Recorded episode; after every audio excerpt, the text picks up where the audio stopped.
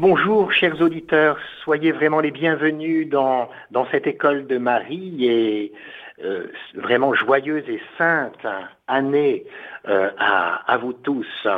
Quel bonheur de nous retrouver pour, euh, pour ce moment de, de, joie où nous découvrons, après cette lumière de Bethléem qui continue d'ailleurs de rayonner sur nous-mêmes et, cette année, cette belle fête de l'Épiphanie, quel bonheur, quelle joie de, de continuer à contempler le, Dieu trois fois saint euh, par euh, une personne, créature comme nous, qui a connu intimement ce Dieu au point de donner chair à une des trois personnes de la Trinité et, de de le mettre au monde, de le déposer dans une mangeoire pour qu'il soit donné à manger jusqu'à la fin des temps, euh, de l'accompagner ainsi dans, dans toute sa petite enfance, son adolescence, son âge adulte, de l'accompagner jusqu'à la croix, jusqu'au tombeau et de, et de pouvoir le recevoir vivant.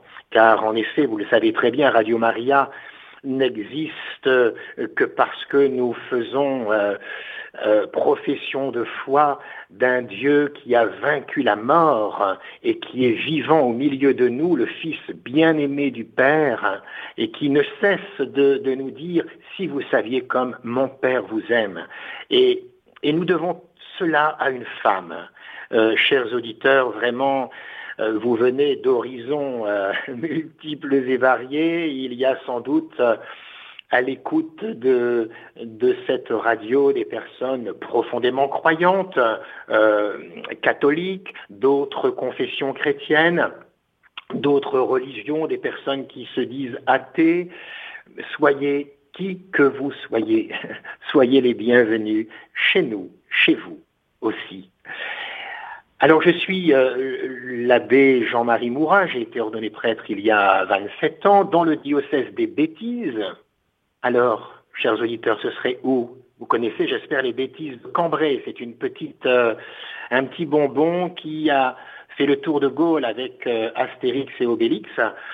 Et, donc, voilà, le diocèse de Cambrai à la frontière belge une fois.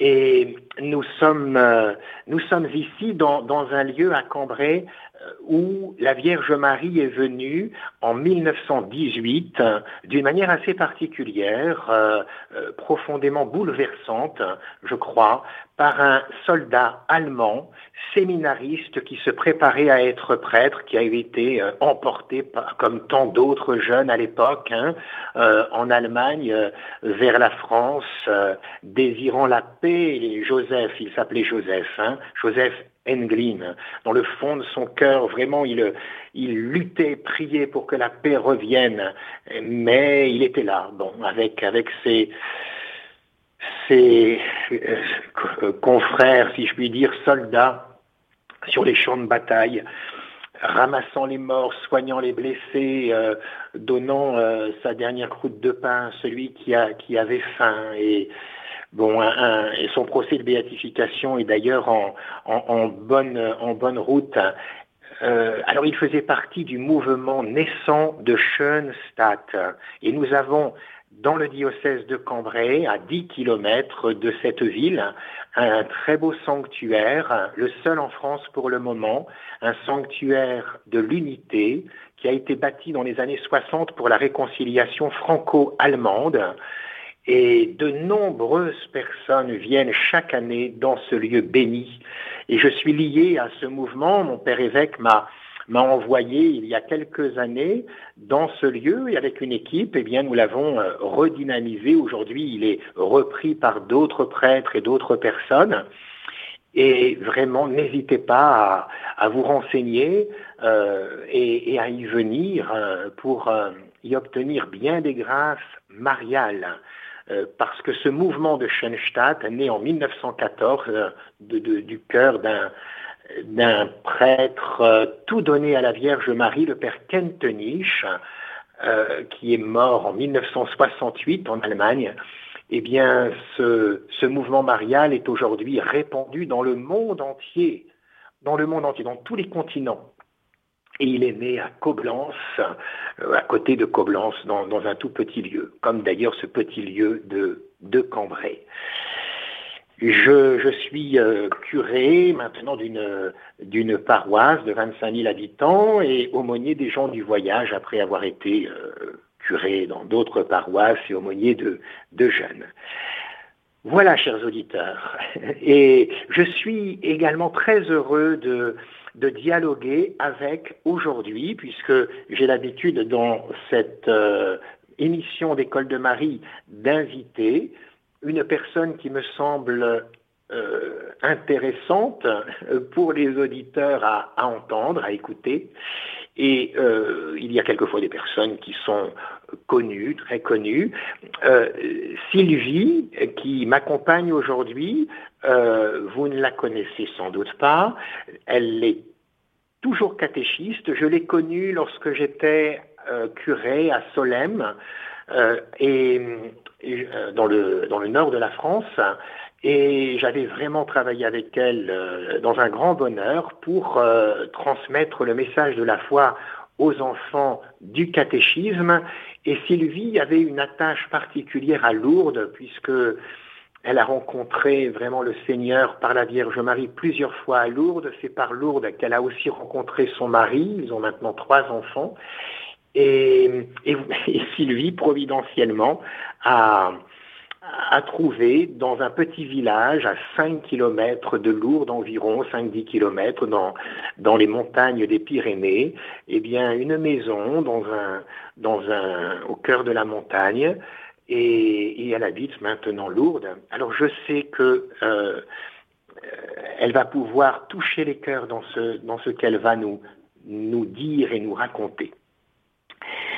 Alors, euh, bienvenue Sylvie hein, à Radio Maria. Pour la seconde fois, je vous avais euh, invité avec votre mari il y a peut-être 4 ou 5 ans et, et vous revoilà parmi nous. Merci Père Jean-Marie, bonjour à vous, bonjour Sandrine et bonjour à tous et à toutes. Voilà, merci de votre accueil. Et alors, présentez-vous un peu, Sylvie. Qui êtes-vous en deux mots? Alors, qui je suis? Alors oui, je suis mariée, j'ai trois enfants. Alors, j'ai été enseignante euh, pendant 25 années, donc dans le nord de la France, euh, dans une école euh, catholique. Suite à ça, donc avec aussi un engagement en tant que catéchiste en paroisse, et dans les activités pastorales que j'ai pu vivre avec vous, Père Jean-Marie, dans une grande joie et un grand bonheur, vraiment. Et puis, euh, voilà, j'ai toujours connu Lourdes depuis toute petite parce que mes parents euh, y étaient attachés. Et donc, j'ai continué en rencontrant mon mari à venir chaque année à Lourdes, quelquefois deux fois par an, voilà, pour, pour me ressourcer dans ce cœur maternel qu'est la Vierge Marie, dans ce cœur immaculé. Et puis voilà que les circonstances ont fait que, il y a cinq ans, euh, le Seigneur m'a demandé de tout quitter, vraiment, pour rejoindre ce lieu béni, ce lieu béni qui me tenait tant à cœur. Et pourtant, le jour où j'ai su que je devais tout quitter pour venir ici, j'ai versé beaucoup de larmes parce que j'étais très bien euh, intégrée dans ce que j'étais et accomplie euh, dans ma profession déjà, d'enseignante que j'aimais beaucoup, dans mes activités en paroisse, euh, mes engagements, dans mes relations, mon cercle familial aussi. Et il me demandait de venir ici euh, suite à une mutation de mon mari. Et le jour où je l'ai appris, Sylvain, mon mari, m'avait appelé en me disant, voilà Sylvie, aujourd'hui, je sais que je suis mutée donc, euh, je vais rejoindre euh, donc forcément euh, dans peu de temps. Mon mari est surveillant pénitentiaire. Euh, donc, quand il m'a appris cela, j'étais dans une voiture et je m'en allais justement vivre une messe au sanctuaire de Schoenstatt. Et je ne comprenais pas bien ce qui m'arrivait tout à coup. J'ai pas eu de réponse à lui donner. Et en arrivant à cette messe que j'ai vécue au sanctuaire, donc célébrée par le Père Jean-Marie, voilà que Père Jean-Marie, vous commencez cette messe en disant aujourd'hui c'est un jour particulier. Et moi qui étais sur le banc dans cette petite chapelle, euh, j'ai souri en regardant le Seigneur et lui répondant mais pour moi c'est un jour particulier en effet, d'abord pour moi. Et en fait, vous avez annoncé qu'on célébrait ce jour-là euh, la fête du Saint-Nom de Marie. Et là, j'ai reçu euh, vraiment une grande paix intérieure en me disant, mais si aujourd'hui Sylvain a sa réponse de sa mutation et sa réponse à 15 heures, à l'heure de la divine miséricorde, vraiment, c'est à cette heure-là qu'il a su, euh, c'est que vraiment Marie m'attend là-bas. Effectivement, euh, ces larmes versées m'ont coûté beaucoup, mais euh, lorsque je suis arrivée ici, j'ai compris qu'elle voulait vraiment m'enfanter et me faire avancer de plus en plus dans cette vie d'intimité avec son fils. Et c'est vraiment comme cela que je le vis depuis euh, bientôt cinq ans maintenant. Voilà, pour un peu me présenter euh, rapidement, on va dire. Et, la Vierge Marie, comment est-elle entrée dans, dans votre vie? Alors dans ma vie, elle est rentrée euh, dès ma plus tendre enfance, je dirais. Euh, j'avais pour habitude vraiment, euh, quand lorsque je me retrouvais isolée dans ma chambre, à lui parler, plus à elle d'ailleurs qu'à Jésus. C'est après sans doute elle qui m'a présenté à son fils. Mais il est vrai que je me confiais souvent à Marie et elle, est intervenue dans différents tournants de ma vie. Euh, d'abord à Lourdes, euh, toute petite en y allant, ensuite en tant que brancardière où maman m'avait inscrite euh, voilà auprès des malades et je me souviens d'une fois où j'arrivais à 6 heures du matin à l'hôpital Saint-Fray et où j'étais toute toute impressionnée d'aller servir ces malades au petit déjeuner et un prêtre habillé en soutane avec un béret sur la tête m'aperçoit alors je n'ai jamais été grande de taille et bon, à l'époque, 14 ans, je devais faire 1m40 euh, tout au plus. Et il me dit, mais qu'est-ce que tu fais là, si petite à cette heure-ci? Et je dis, je vais servir les malades. Et là, il m'a béni en posant ses mains euh, sur ma tête. Et là, je me suis dit, oh là là, je recevais et en même temps la bénédiction de la Vierge Marie et la bénédiction de Dieu par les mains de ce prêtre. Et ça m'avait complètement bouleversée. Donc c'était une des premières grâces, je dirais, que j'ai reçues à Lourdes. Et puis chaque année, j'y suis revenue. Et ce qui est étonnant, c'est que cette année-là, cette année de mes 14 ans, brancardière, je vis une messe à la cité Saint-Pierre. Et il y avait forcément euh, les prêtres qui célébraient, qui concélébraient, entourés d'une multitude de, servants d'hôtel.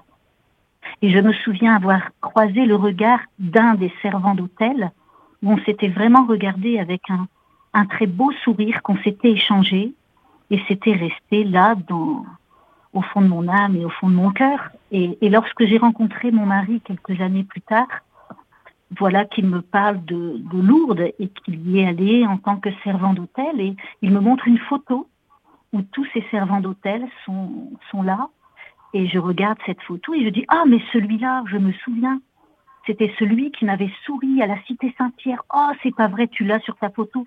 Mais il me dit, mais Sylvie, c'est moi. Et, c'est là que j'ai compris que depuis toujours, le Seigneur avait prévu euh, de nous réunir et nous, avons l'un et l'autre répondu oui à cet appel du Seigneur pour, pour nous rencontrer, pour ne faire plus qu'un ensemble et fonder notre famille. Alors nous avons fait notre voyage de, noces à Lourdes et chaque année, nous, y avons emmené nos, trois enfants. Voilà, et Marie a, de plus en plus habité euh, notre cœur et notre famille. En tous les cas, on lui confiait vraiment euh, le projet de nos vies euh, dans, dans ses mains maternelles, dans son cœur maternel. Voilà.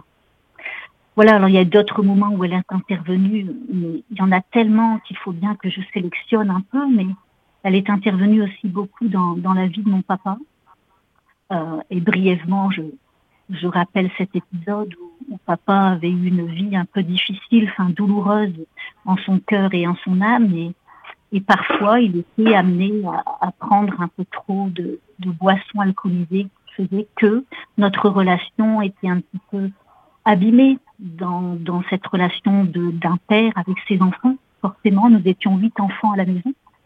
Et en l'an 2000, papa s'est trouvé très gravement malade avec les organes principaux qui étaient atteints et il fallait absolument l'opérer d'urgence. Nous avions 15 jours pour nous décider où papa mourait, mais en même temps, le chirurgien était très clair, si on l'opérait, on risquait aussi de le perdre. Alors c'était pendant les vacances d'été et Sylvain, moi et les enfants, nous étions, nous partions à Lourdes. Et papa, qui était un, amoureux quand même de Lourdes et de la Sainte Vierge, m'avait dit, tu seras plus utile pour moi là-bas, va à Lourdes, même si je me fais opérer dans trois jours, tu pries pour moi là-bas et, et ne t'inquiète pas. Donc nous sommes partis en voiture, 1000 kilomètres avec les trois enfants. Et puis, trois jours après l'opération de papa, maman me téléphone et me dit, il faut revenir d'urgence. Papa est sous machine respiratoire et va mourir. Enfin, on rassemblait les enfants pour dire au revoir à papa. Donc, on est rentré de nuit, euh, très affecté par ce qui nous arrivait. Et donc, euh, j'avais ramené un chapelet, de l'eau de lourde. Enfin, voilà, tout ce qu'on peut espérer pour que papa soit soulagé, consolé ou peut-être sauvé. Lorsque je suis arrivée le voir dans cette chambre d'hôpital, dans un coma très profond où les machines le faisaient respirer, euh, j'avais quelques minutes avec lui, tout au plus. J'avais pris dans mes poches des mouchoirs d'eau de lourde, un bibet d'eau de lourde, et j'ai, en pleurant, posé cette eau de lourde sur le front de mon papa. Et là, mon papa m'a souri. Alors l'infirmière qui rentre, je lui dis, mais mon papa m'a souri. Elle me dit, impossible, madame, il est dans un coma beaucoup trop profond, c'est un rictus. Très bien. Euh, trois semaines se passent où il y avait une décision à prendre, où on débranche papa, où on le débranche pas. On attendait la, voilà, la, la décision aussi des médecins en fonction de son état. Et j'avais mon, mon plus jeune fils qui avait deux ans. Et le soir, avant de mettre Martin dans son lit, je faisais un Je vous salue Marie à la Sainte Vierge avec Martin qui balbutiait quelques mots avec moi pour demander une seule chose à Marie. Non pas qu'elle le guérisse et qu'elle le sauve, mais qu'il puisse se réveiller de son coma, qu'il puisse me dire je t'aime et que je puisse lui dire à mon tour je t'aime. Parce que ces conditions euh, d'un papa qui quelquefois revenait pas très sobre à la maison nous avaient empêché de nous révéler peut-être nos sentiments. Et je n'avais jamais dit à mon père que je l'aimais. J'avais 40 ans et je me rendais compte que je n'avais jamais dit à papa que je l'aimais. Ou 30 ans, pardon. Et donc voilà, je, je fais cette prière pendant trois semaines. Les trois semaines se passent, maman nous téléphone et nous dit, papa est réveillé. C'est incroyable, il est assis dans un fauteuil, on peut aller le voir, pas très longtemps, mais on peut aller le voir. Donc on est parti, euh, Sylvain et moi, en hâte à l'hôpital de Lille.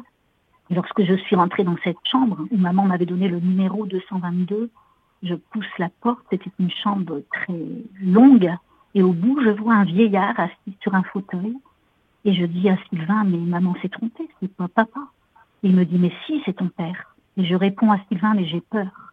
Et il me dit, va, c'est ton père. Et il me pousse, voilà, de, de sa main euh, pour me faire avancer.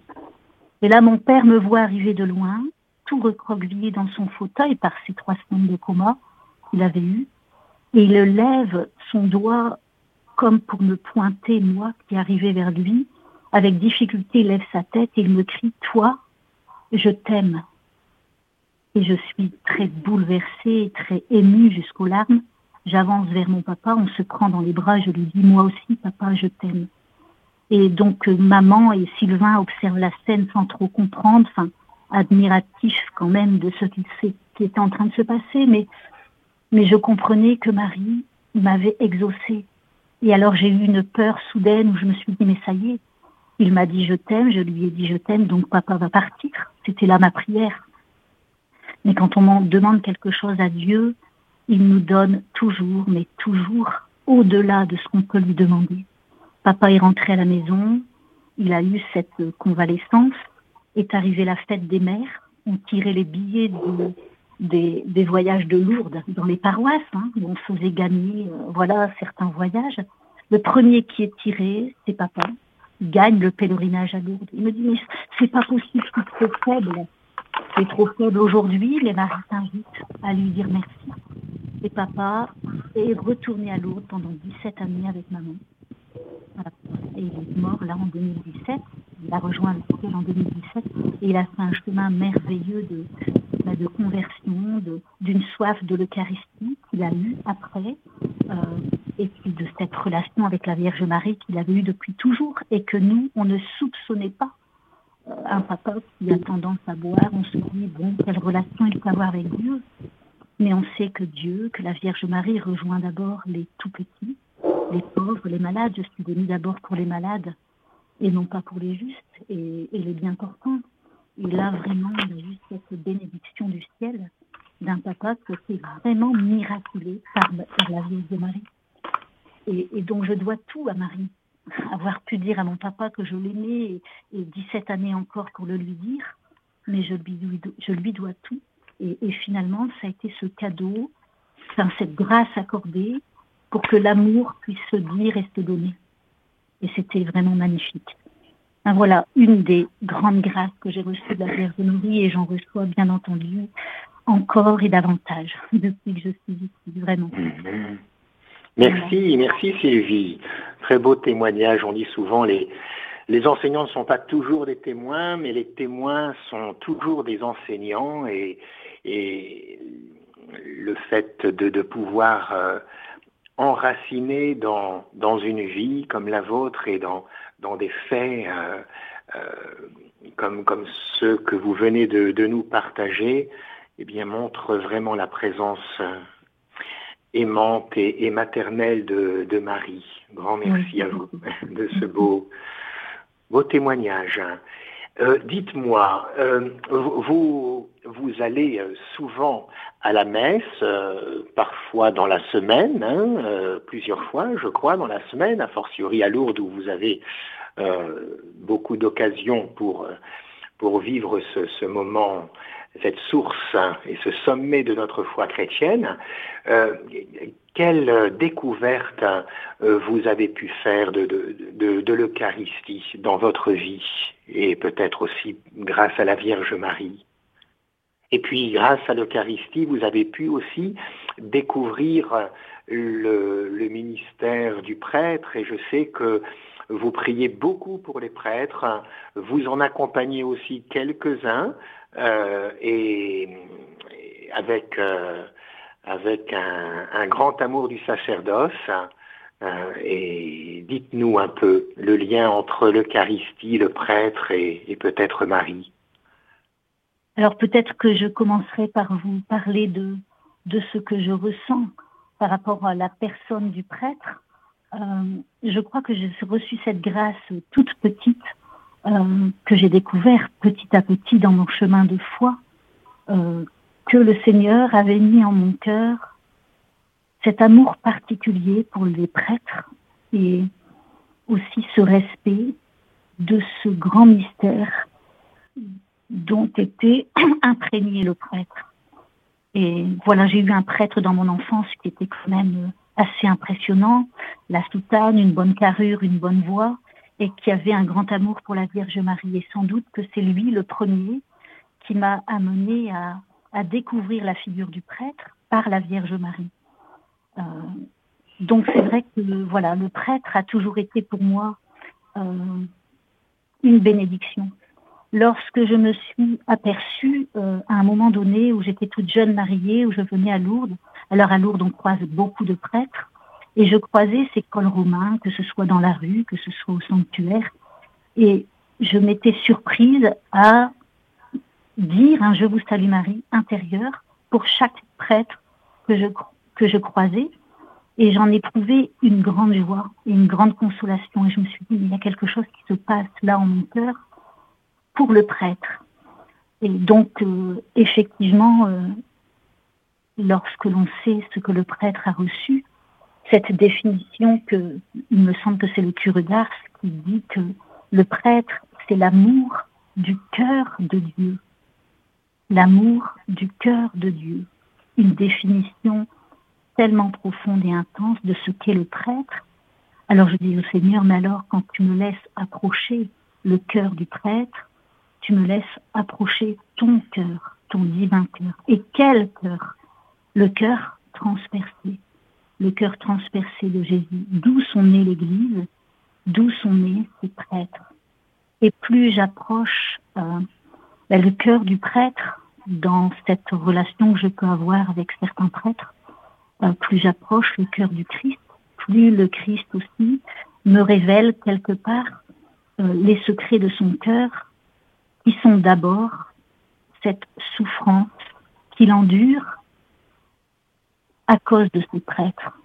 J'ose le dire devant vous, Père Jean-Marie, et sans juger aucunement les prêtres que je porte intensément dans mon cœur et dans ma prière, mais cela montre aussi cette définition que le curé d'Ars parle. Si, si le prêtre, c'est l'amour du cœur de Dieu, mais alors le prêtre doit être bah, digne, digne de ce qu'il a reçu, mais ça reste, voilà, un homme, et ça reste un pécheur. Donc euh, là, et cet appel que je reçois encore plus de prier pour les prêtres qui ont vraiment besoin de notre prière et qui ont vraiment besoin aussi de notre miséricorde.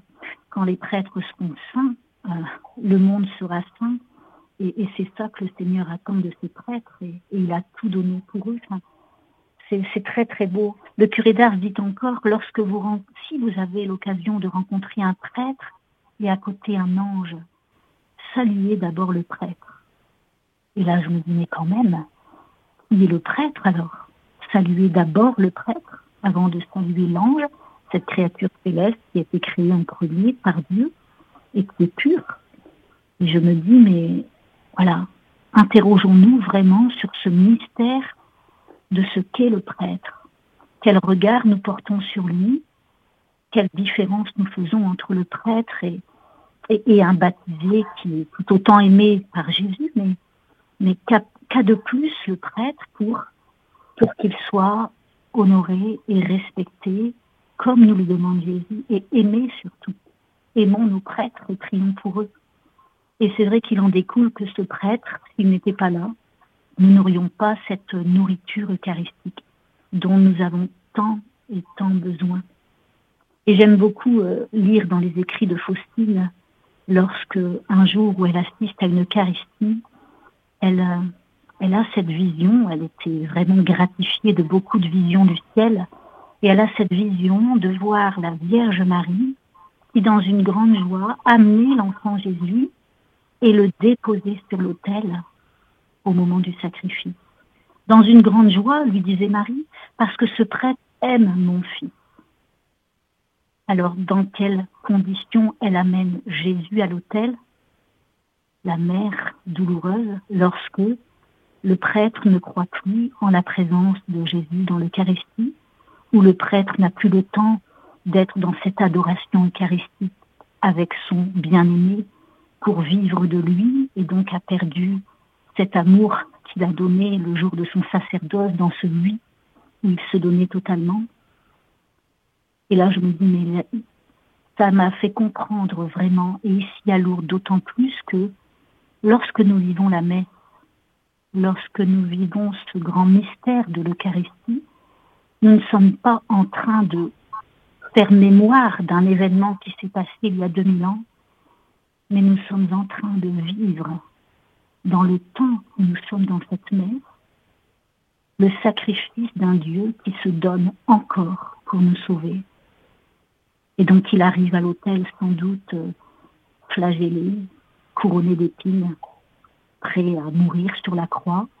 Alors bien sûr, nous proclamons sa résurrection, heureusement, mais il n'empêche que nous passons par ce sacrifice. Et Jésus attend de nous que nous fassions aussi offrande de nos vies sur cet autel pour euh, réparer tout ce qui n'est pas encore réparé. Il n'a pas besoin de nous en soi, mais il a une si grande confiance en nous. Il nous aime tellement qu'il veut nous faire participer à, cette rédemption du monde qui se vit à chaque Eucharistie. C'est vraiment une nourriture euh, que je ne pourrais pas me, dont je ne pourrais pas me passer. Et c'est vrai qu'à Lourdes, ici, on a des messes à, des horaires tellement larges que, en étant euh, libre de toute euh, activité professionnelle, je dirais, j'ai quand même un emploi du temps que je peux gérer même si je suis engagée bénévolement dans la catéchèse et, et autres. Mais, j'en ai vraiment, vraiment besoin. Et j'ai vu ces quelques, quelques miracles eucharistiques depuis que je suis à Lourdes ici, dans cette présence réelle, cette présence réelle, vivante et d'amour de Jésus dans, dans, la, dans cette petite hostie qui, qui paraît insignifiante. Et, lorsque le prêtre le lève, il y a Jésus qui fait jaillir ses rayons de miséricorde et ses rayons d'amour dans chacun de nos cœurs. Voilà ce que je ressens à chaque fois que, que, je vis la Sainte Eucharistie. Et je supplie souvent la Vierge Marie, avant de commencer la messe, de préparer mon cœur vraiment à bien vivre ces saints mystères, à me donner même son cœur pour que lorsque je le reçois, euh, bien, le Seigneur puisse bondir de joie en mon cœur, j'allais dire, dans un cœur qui, qui le reçoit le plus possible avec amour, même si on est avec nos blessures, nos péchés, nos fautes et, et nos distractions parfois, hélas. Voilà, voilà ce que je dirais de, de l'Eucharistie en lien avec le prêtre. Eh bien, c'est bien beau, Sylvie.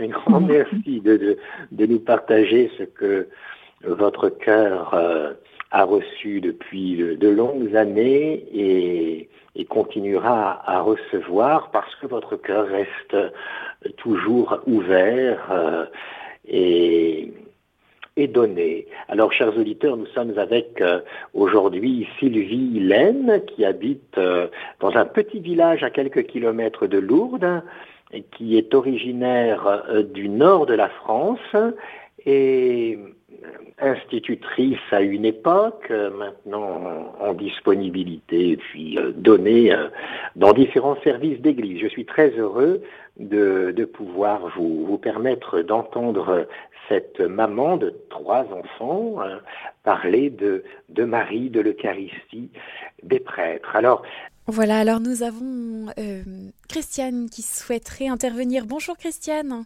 Oui, bonjour Père et bonjour euh, Madame. Euh, moi, bonjour Christiane. Je vous demander votre aide, votre, vos prières, que vous avez beaucoup à Lourdes parce qu'en fait, dans un groupe de prière, une fois, moi j'étais, quand je demandais quelque chose, ben, je me dis c'est que le Seigneur me dit que je peux l'avoir, et j'étais exaucée.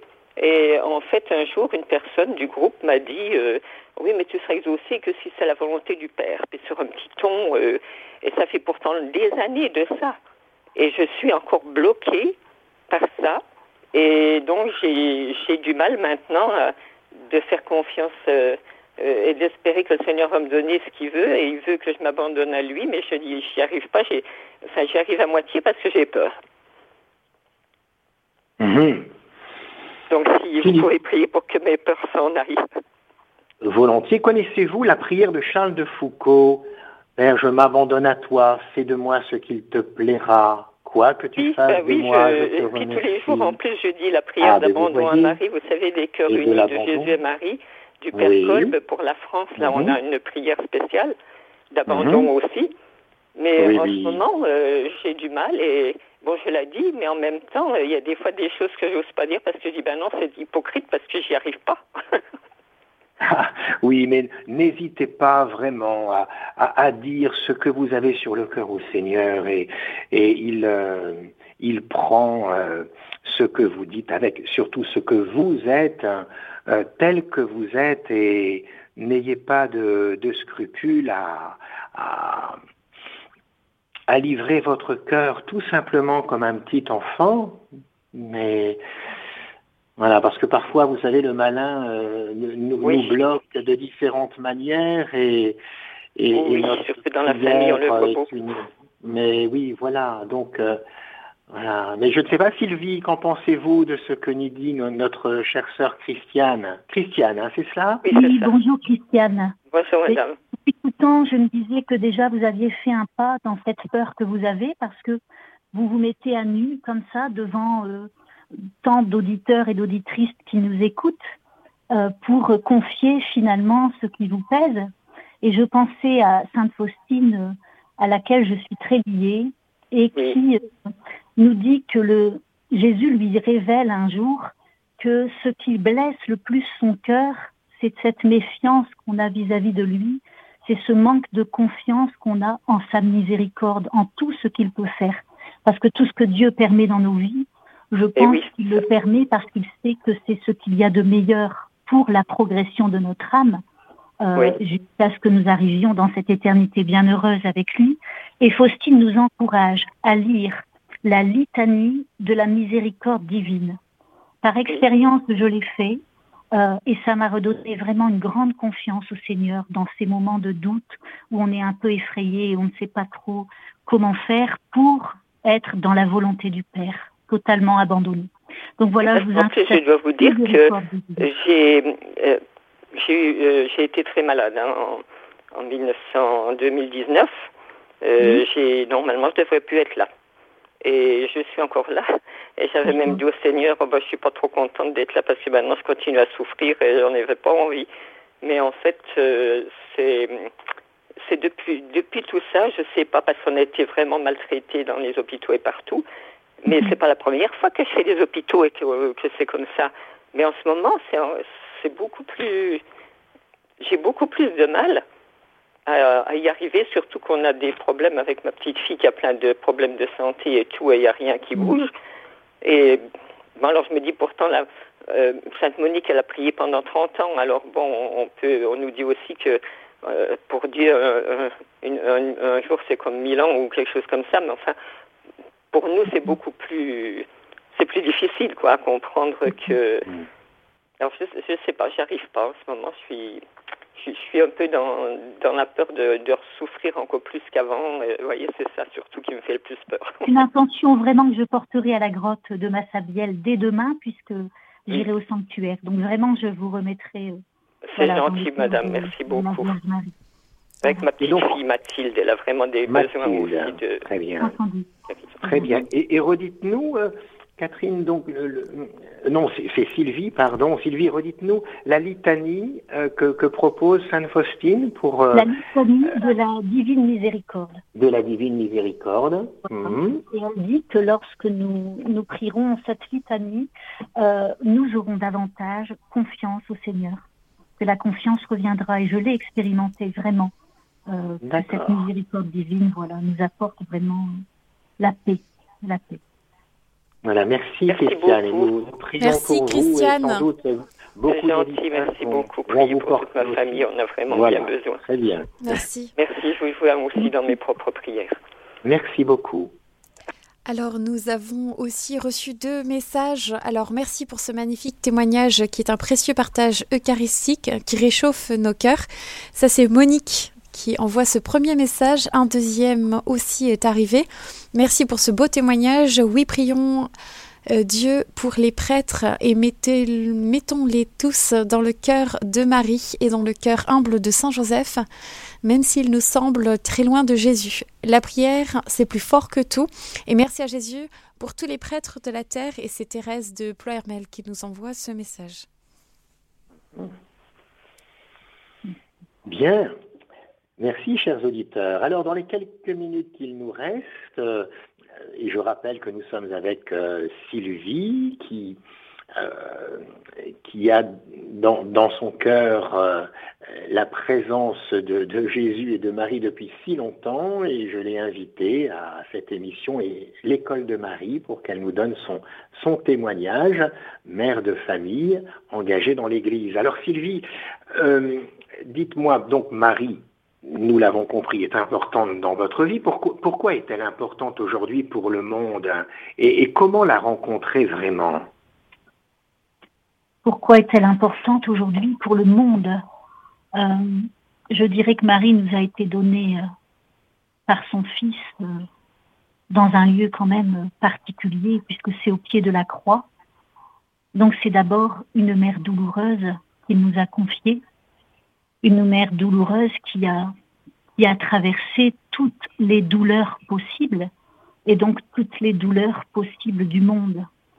Et si elle est importante pour le monde, endolorie plus qu'endolorie aujourd'hui, c'est sans doute parce qu'elle est la seule à pouvoir porter ces douleurs du monde avec nous pour nous soutenir euh, dans ces luttes et dans ces combats que nous avons à mener. Je pense à cette souffrance de Christiane et tant d'autres euh, de ces mères qui ont perdu un enfant, de, de tant et tant de, de douleurs, euh, voilà, de douleurs de l'enfantement, mais pas seulement. Et, et, Marie, oui, cette mère de douleur, euh, est importante pour le monde parce qu'il faut absolument, absolument que nous rencontrions son Fils, que nous puissions être dans cette intimité de cœur à cœur avec lui et que nous sachions pourquoi il est venu sur cette terre, pourquoi il a donné sa vie. Et, et nous devons pouvoir goûter et comprendre cet amour que Dieu a pour nous. Et la seule manière de le goûter, c'est de nous laisser euh, conduire par le cœur de Marie qui, a tout souffert pour nous et, qui veut, comme elle a fait avec Jésus, nous, éduquer par le lait de sa grâce, hein, pour reprendre l'expression de Maximilien Kolb, pour enfin nous, rendre semblables à son Fils et être des créatures d'amour euh, comme lui l'est pour nous. Enfin, voilà qui me vient là maintenant. Mmh. Alors un des moyens euh, les, les, plus les plus efficaces pour faire route avec Marie, mais le ciel nous le dit, c'est la prière du chapelet. À chaque apparition mariale, euh, Marie nous recommande cette prière du pauvre. Je rappelle, chers auditeurs, que le Je vous salue Marie, dans sa première partie, est profondément biblique. Nous reprenons les paroles de l'ange Gabriel et ensuite d'Élisabeth, hein, et puis ensuite la prière de l'Église. Et puis ce, Notre Père euh, qui, nous a été donné comme un, cadeau extraordinaire par le Fils éternel du Père, qui nous apprend à bien prier en utilisant ces paroles. Et euh, donc Sylvie, euh, ce, chapelet, vous, je sais que vous, vous le, le prenez très souvent dans votre prière personnelle. Et pourquoi euh, est-il pour vous important ce, chapelet? Et est-ce qu'il y a, dans les deux ou trois minutes qu'il nous reste, euh, est-ce qu'il y a un mystère euh, qui vous touche plus particulièrement, puisque nous sommes invités par ce chapelet à, entrer dans les mystères du Christ, hein, et donc de Dieu et, de l'humanité. Oui, alors le chapelet, oui, je l'ai toujours en poche, je l'ai toujours en main.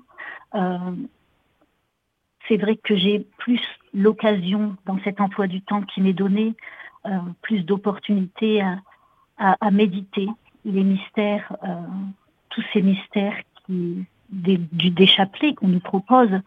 Euh, j'aime beaucoup prier le chapelet parce que dans chacun des mystères, on entre vraiment de plus en plus dans ce qu'a été la vie du Christ et dans ce qu'il veut nous faire vivre chacun, dans chacun des mystères.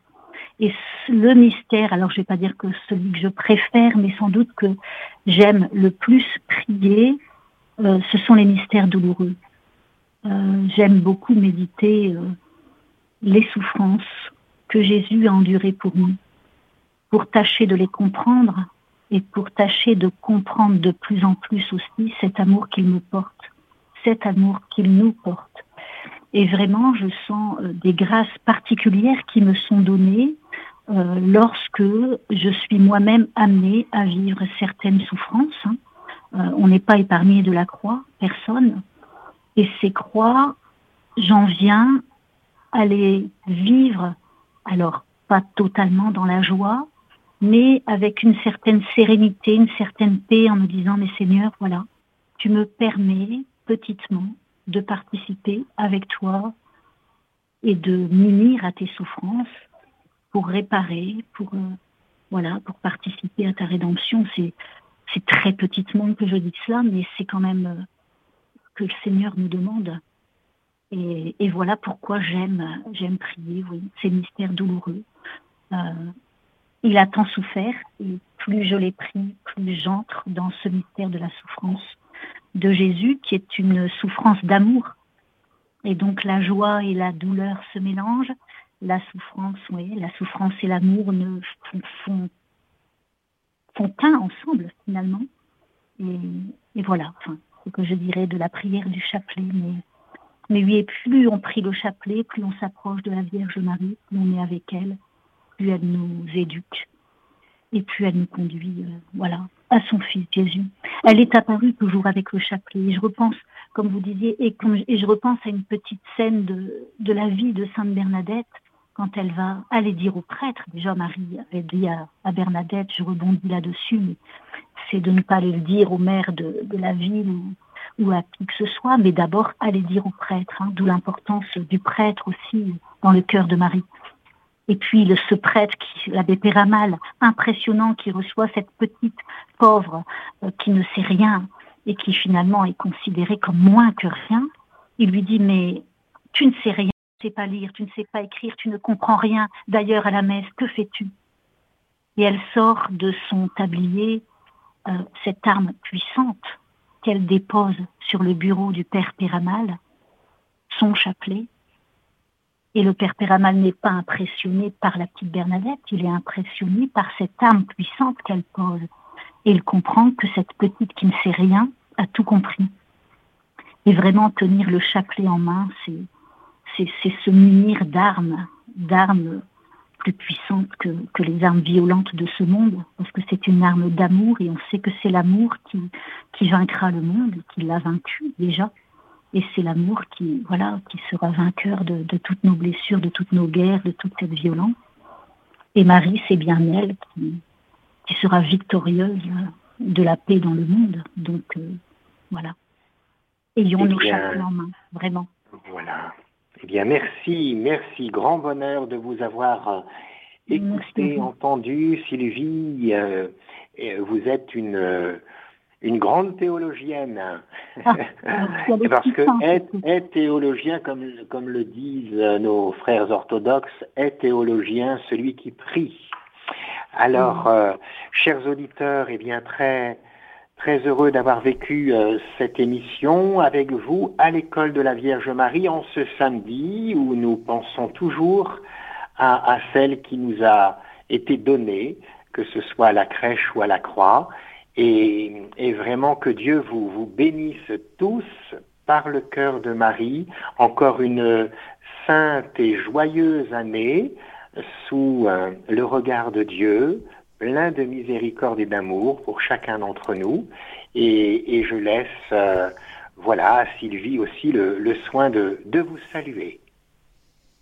Voilà, merci pour votre écoute. Merci, euh, voilà, à tous et à toutes ça a été une grande joie pour moi de pouvoir euh, voilà, témoigner et laisser l'Esprit Saint au mieux, voilà, dire ce qu'il avait à dire. Merci Père Jean-Marie, merci Sandrine, et puis à la grande joie de nous retrouver. À la semaine prochaine. Merci à, tous les deux. au revoir. Au mois prochain plutôt. merci, au revoir. merci Sandrine.